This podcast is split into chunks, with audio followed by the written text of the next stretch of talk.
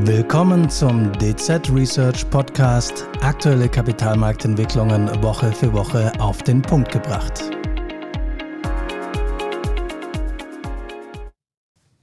Die Iberische Halbinsel ist derzeit in den politischen Schlagzeilen. In Spanien setzt Ministerpräsident Sanchez für seine Wiederwahl auf ein wackeliges Bündnis, das auch katalanische Separatisten einschließt. In Portugal tritt Erfolgspremier Costa wegen Korruptionsvorwürfen gegen Mitglieder seines Kabinetts zurück. Droht nun in Südwesteuropa die Rückkehr zu den politisch wie auch wirtschaftlich schwierigen Zeiten der 2010er Jahre?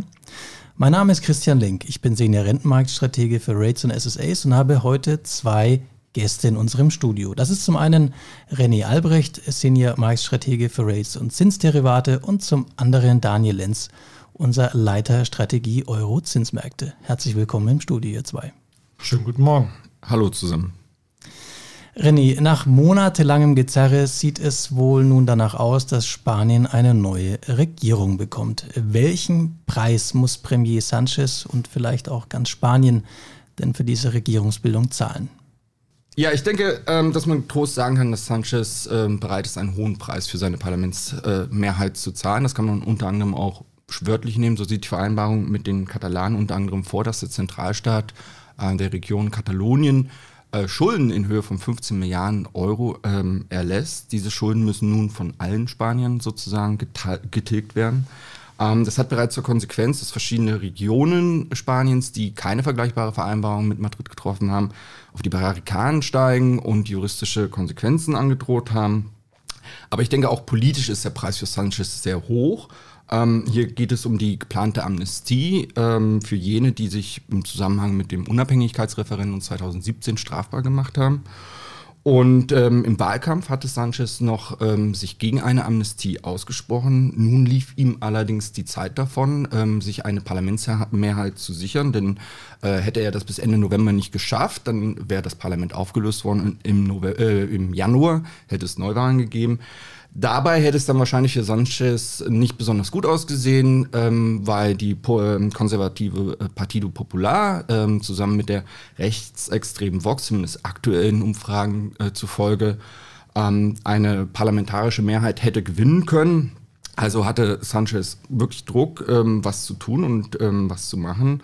Also ging er auf die Forderungen der katalanischen Parteien ein. Ähm, verspricht ihnen eine Amnestie.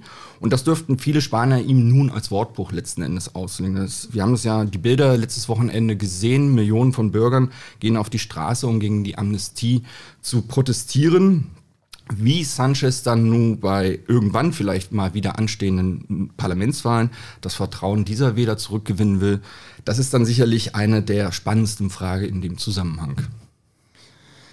Diese politische Unruhe scheint ja ansteckend zu sein, denn im Nachbarland Portugal sehen wir ja auch politische Schlagzeilen, die momentan im Fokus stehen. Hier geht es um den Rücktritt von Premier Costa. Daniel, Costa ist ja letztlich das, äh, ja, das Leitbild der äh, Hauptträger der wirtschaftlichen Erholung Portugals in den vergangenen Jahren. Ich glaube, seit 2015 ist er an der Regierung gewesen. Ist denn diese wirtschaftliche Erfolgsstory denn jetzt in Gefahr? Ja, also man muss ganz klar sagen, im Vergleich zu Spanien kam das natürlich in Portugal sehr überraschend. Ähm, Costa hat, kann auf eine lange Erfolgsgeschichte zurückschauen, hat äh, Portugal ähm, nach der Staatenfinanzkrise, wo man das Land so wirtschaftlich, muss man sagen, ja schon fast da niederlag, so ein bisschen wie Phönix aus der Asche nach vorne gebracht was man daran sehen kann, dass eben wirtschaftlich das Land deutlich stabiler dasteht, die Staatsverschuldung ist deutlich gesunken, gleichzeitig ist die Arbeitslosenquote auch entsprechend niedrig und wir werden auch sogar in diesem beziehungsweise äh, vor allem im nächsten Jahr dann eben eine, einen Budgetüberschuss in, in Portugal sehen, was ja innerhalb von Europa dann doch eher eine Ausnahme ist. Also da könnte ja sogar Deutschland von träumen. Also man muss sagen, da war wirklich das Feld gut bestellt ähm, und hier ist es jetzt, muss man sagen, steht eine Zäsur an. Ähm, insofern, als dass man sagen kann, dass also Costa wird nicht nochmal antreten, das ist klar. Es muss also ein neuer Parteivorsitzender gefunden werden ähm, für die Sozialisten. Und ein neuer wird sich natürlich nochmal neu profilieren müssen. Und in den Umfragen sieht es aber sogar so aus, dass momentan auch die Konservativen dann um ähm, vorne liegen. Sprich, wenn es dann im Frühjahr Neuwahlen gäbe, dann könnte man sogar fast von einem Regierungswechsel ausgehen. Aber egal, ob es jetzt dann doch nochmal für eine Wiederwahl der Sozialisten reicht oder eben dann die Konservativen drankämen, man kann davon ausgehen, dass Portugal sicherlich nicht den Weg, den es bisher gegangen ist, fortsetzen wird. Und das kann man eben auch vor allem daran festmachen, dass bei allem wirtschaftlichen Erfolg es zuletzt doch sehr viel soziale Unzufriedenheit gab. Das hängt, hängt vor allem damit zusammen, dass es in dem Land eben eine große Wohnungsnot gibt, die wiederum darauf zurückgeht, dass man eben hohe Anreize gestellt hat für Ausländer in Portugal zu investieren, äh, Immobilien zu erwerben. Das war, da gab es eben auch entsprechende Vergünstigungen, auch bei Einkommensteuern, insbesondere für Rentner. Und das hat eben zu dieser Wohnungsnot beigetragen. Und bei allem wirtschaftlichen Erfolg gab es eben diese soziale Kehrseite. Und wenn jetzt eben neue Akteure ans Ruder kommen, dann werden sie nicht umhin kommen, gerade in einem Wahlkampf hier deutlich sozialpolitisch ähm, andere Akzente zu setzen und da auch entsprechend diesen klaren wirtschaftsliberalen Kurs Costas aufzuweichen. Ähm, andernfalls wird keine Partei hier eine Mehrheit erreichen können. Du hast es gerade angesprochen, die sozialen ja, Probleme in Portugal sind nicht gelöst. Das Land im Westen Europas zählt immer noch zu dem ärmsten in der gesamten Eurozone und auch in Spanien äh, sehen wir weiterhin eine relativ hohe Staatsverschuldung. Die Arbeitslosenquote bleibt überdurchschnittlich hoch. Welche wirtschaftspolitischen Schritte sollten denn die dortigen Regierungen, welche auch immer das dann sein werden, denn einleiten? Ja, es ist absolut richtig, dass im europäischen Vergleich diese beiden Länder ja immer noch in dem Sinne unterdurchschnittlich dastehen. Das hat eben aber auch damit zu tun, gerade wenn wir uns Portugal anschauen, dass der Tourismussektor, also der Dienstleistungssektor, eben besonders starkes, starken Anteil an der, an der Wertschöpfung des Landes hat. Auch in Spanien nimmt das entsprechend hohes Gewicht ein, was natürlich im Vergleich zu den Ländern, die eher stark industriell geprägt sind, wie zum Beispiel Deutschland, ist natürlich da die Wertschöpfung entsprechend geringer ist. Wir haben dadurch dann auch äh, entsprechend äh, geringere Löhne. Und der Weg daraus kann nur darin bestehen, im Grunde Investitionen in der Breite zu tätigen. Bedeutet, man muss in Forschung und Entwicklung vor allem investieren. Das, da ist sicherlich äh, einiges zu tun. Äh, man muss überhaupt in den Bildungssektor ähm, investieren, weil man eben auch gerade beispielsweise in Portugal sehen kann, dass es dann doch im europäischen Vergleich dann doch relativ viele Menschen gibt mit einem eher unterdurchschnittlichen Bildungsabschluss. Ähm, da muss eben viel gemacht werden. Auch in Spanien muss man klar sagen, ähm, muss man auch aufpassen, dass man von den Reformen, die man vorher ja auch nach der Staatenfinanzkrise angegangen, die man angegangen ist, dass man von diesem Pfad auch nicht so wieder abkommt. Wir hatten, was ganz relativ erfolgreich war, dann eine äh, Reform des Arbeitsmarktes in Spanien. Ähm, da gab es dann Maßnahmen, die ähm, befristete Beschäftigung zurückzufahren. Das hat dazu beigetragen, dass die Arbeitslosenquote in Spanien sinkt. Also an sich mehr staatliche Regulierung, aber es hat sich trotzdem äh, positiv ausgewirkt. Jetzt gibt es aber auch jüngst eben beispielsweise im Bereich der ähm, Rentenversicherung gab es jetzt auch Maßnahmen der Regierung, die in die falsche Richtung weisen, weil es dort eben dazu führen wird, dass insbesondere dann die ähm, Beiträge zur, Arbeitslo zur Rentenversicherung deutlich steigen werden, nach und nach.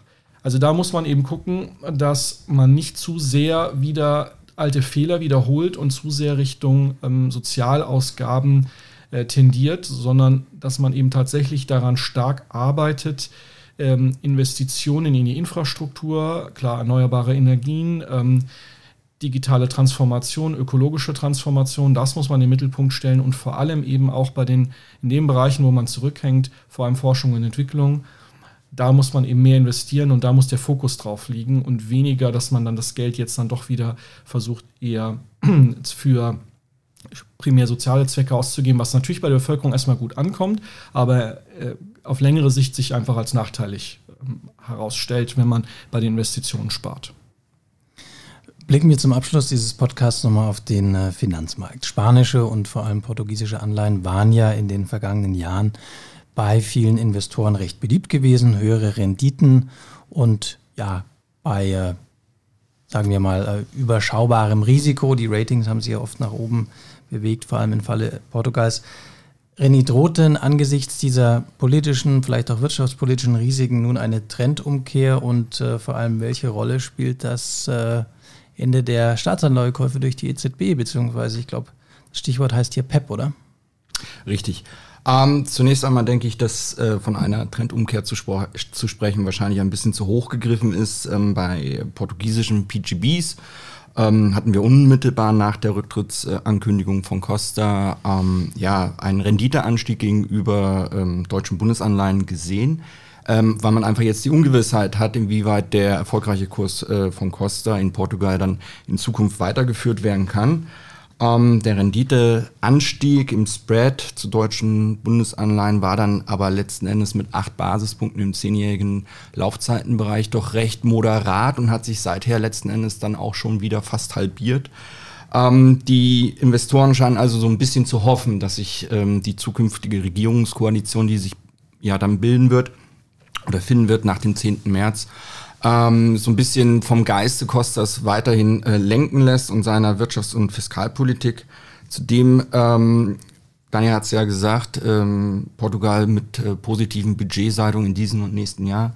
Zudem äh, sind PGBs per se eigentlich ein relativ knappes äh, Gut am Kapitalmarkt, so dass man sagen kann, dass auch eine Änderung der Reinvestitionspolitik der EZB ähm, auf portugiesische Anleihen, Staatsanleihen, äh, keinen allzu ausgeprägten Einfluss haben dürften, weil sie einfach ja von den Investoren gesucht sind, auch weiterhin gesucht bleiben und vor dem Hintergrund also diese ja, Möglichkeit einer Reduzierung der ähm, EZB Reinvestitionen kaum zu spüren bekommen werden. Ein bisschen anders sieht es wahrscheinlich bei spanischen äh, Staatsanleihen aus. Ähm, Im Anschluss an die Wahlen im Juli ähm, haben wir gesehen, dass der Renditeabstand zu Bund dann doch deutlich angestiegen ist, insbesondere nachdem die Opposition damit gescheitert ist, im Parlament eine Mehrheit zusammenzukommen bekommen.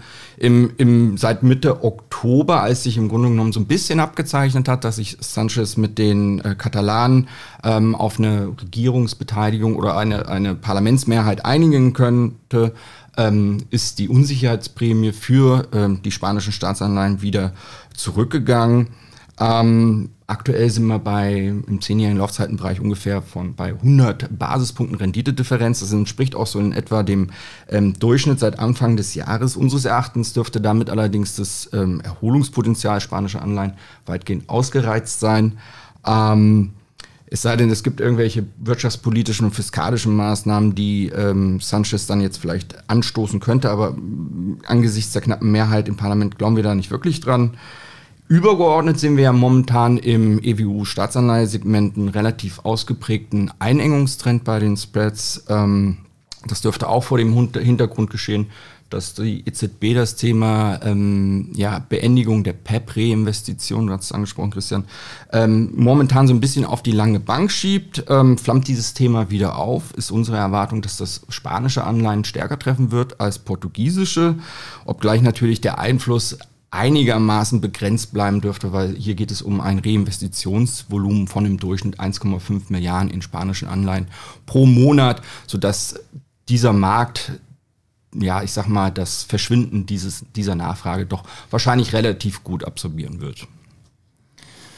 Interessante Entwicklungen auf der Iberischen Halbinsel, auch am Finanzmarkt werden diese zumindest in Teilen wiedergespiegelt, wenn auch natürlich die EZB hier ein äh, gewichtiges Wörtchen mitzureden hat. Daniel René, vielen herzlichen Dank für diese Einblicke. Wir werden natürlich die ja, Entwicklungen, sei es auf der politischen Seite, sei es auf der Finanzmarktseite, weiterhin engstens begleiten mit unseren Publikationen und natürlich auch mit unserem Podcast. Ihnen, liebe Zuhörerinnen und Zuhörer, besten Dank für Ihr Interesse. Seien Sie auch beim nächsten Mal wieder dabei bei einer neuen Folge des DZ Research Podcast. Ihnen hat dieser Podcast vom 15. November 2023 gefallen? Dann freuen wir uns über ein Abo und Ihre Weiterempfehlung. Die rechtlichen Hinweise finden Sie wie immer in den Show Notes.